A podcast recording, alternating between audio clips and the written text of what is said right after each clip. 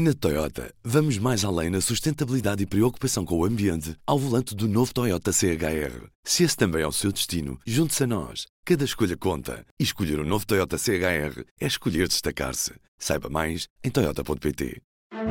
Do público, este é o P24. O PSD ultrapassa o PS nas sondagens, mas por muito pouco.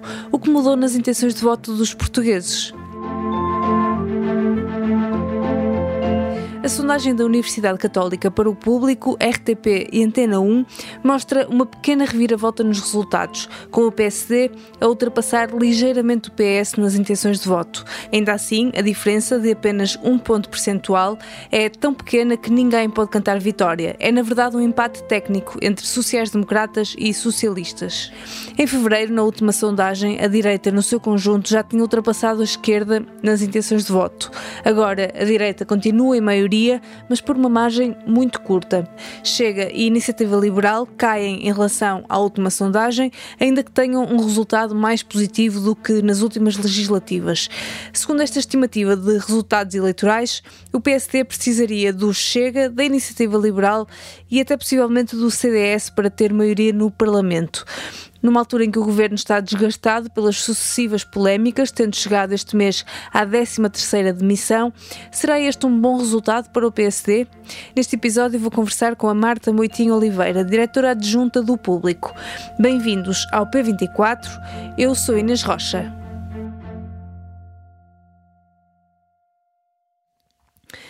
Marta, a nova sondagem da Católica para o público sobre as intenções de voto traz uma, uma pequena reviravolta nos resultados. O PSD está à frente nas intenções de voto, ainda que muito próximo do, do PS, apenas com uma diferença de um ponto percentual. Tendo em conta todas as últimas polémicas no, no governo, parece que é um bom resultado para o PSD?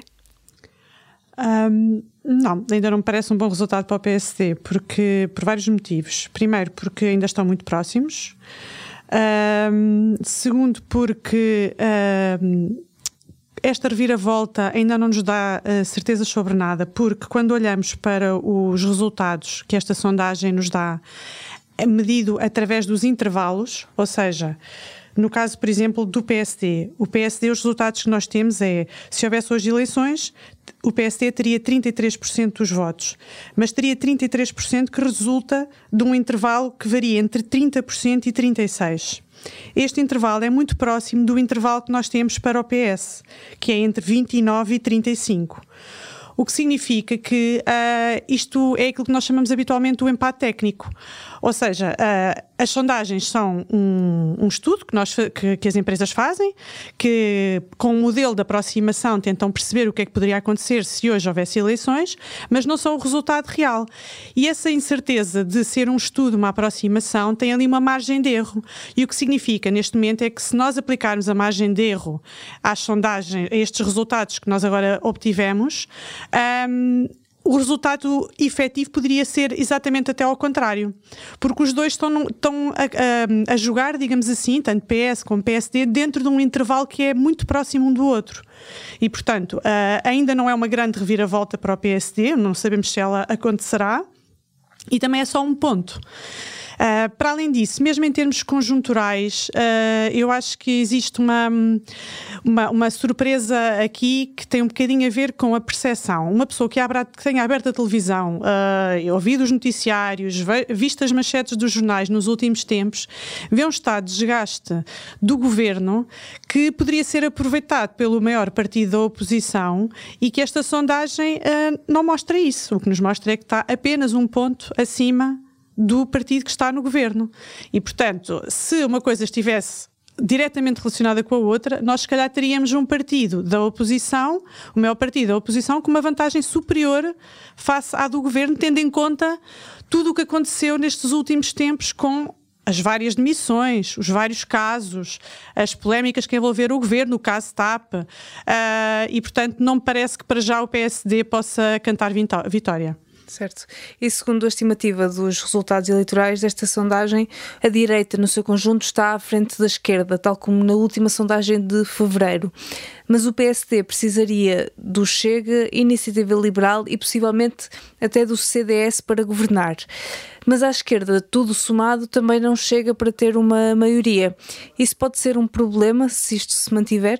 Pois, isso tem sido o problema dos últimos tempos, é que nenhum dos blocos uh, à esquerda ou à direita tem conseguido garantir uh, uma maioria. O que aconteceu na, nas eleições, e que foi bastante surpreendente na altura, porque as eleições legislativas apontavam para, para esta indefinição, um, o que aconteceu no, no dia das eleições é que saiu de lá uma maioria absoluta, que hoje em dia governa e que tem um um mandato para quatro anos até 2026. Uh, ah, as sondagens, neste momento, voltaram a dar uma, um resultado uh, semelhante desse ponto de vista ao que davam antes das eleições legislativas. Ou seja, continuamos com dois blocos, à esquerda e à direita, que nenhum deles sozinho, portanto, com os, com os principais líderes partidários uh, nos, à frente dos partidos que, que lideram esses dois blocos, PS e PSD, a não conseguirem um resultado final que garanta uma maioria.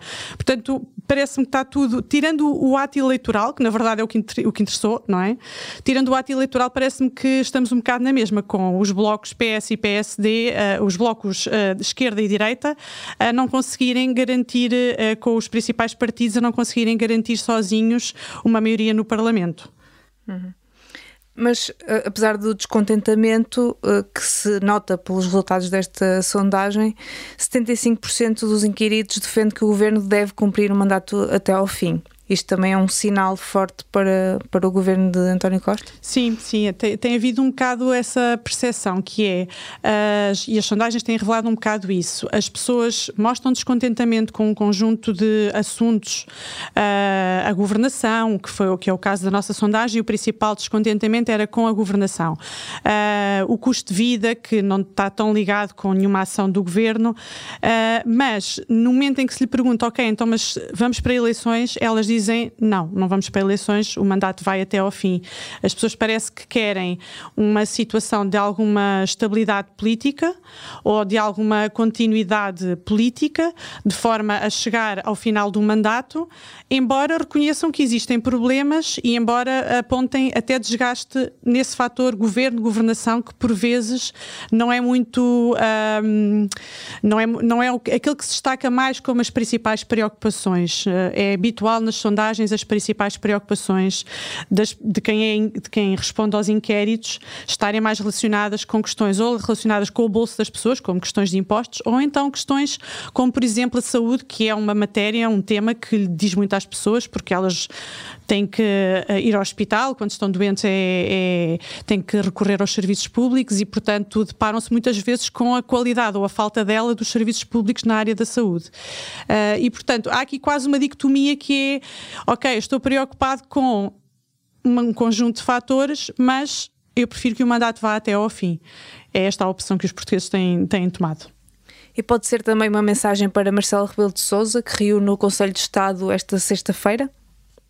Pode, e eu acho que ele tem interpretado um pouco, eh, ou, ou, tem interpretado, isto é, ele tem agido um bocado conforme esta, esta, eh, esta vontade que os portugueses revelam um pouco nas sondagens, porque mesmo quando foi o caso João Galamba e que foi um pico de tensão político bastante elevado, em que, eh, a propósito do caso TAP, o Primeiro-Ministro não aceitou a admissão de João Galamba e manteve o Ministro das Infraestruturas, embora tenha classificado o que tinha acontecido como um incidente deplorável, acho que foi esta a expressão que ele usou, o Presidente da República pronunciou-se, fez um, uma comunicação ao país, pronunciou-se sobre o tema e ele próprio decidiu não dissolver a Assembleia da República. Portanto, acho que o próprio Presidente da República tem refletido nas suas decisões, nas suas comunicações e nas suas intervenções esta vontade que os portugueses revelam nos estudos de opinião que vão sendo, que vão saindo e que têm, têm insistido muito nesta tecla de,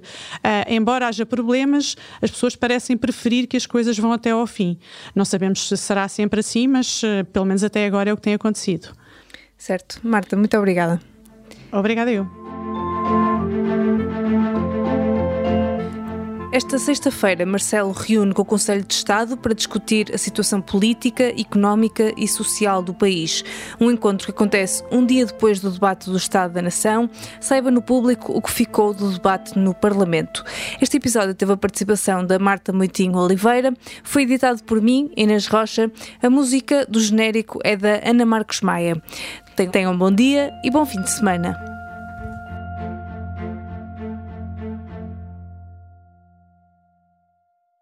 Na Toyota, vamos mais além na sustentabilidade e preocupação com o ambiente ao volante do novo Toyota CHR. Se esse também é o seu destino, junte-se a nós. Cada escolha conta. E escolher o um novo Toyota CHR é escolher destacar-se. Saiba mais em Toyota.pt.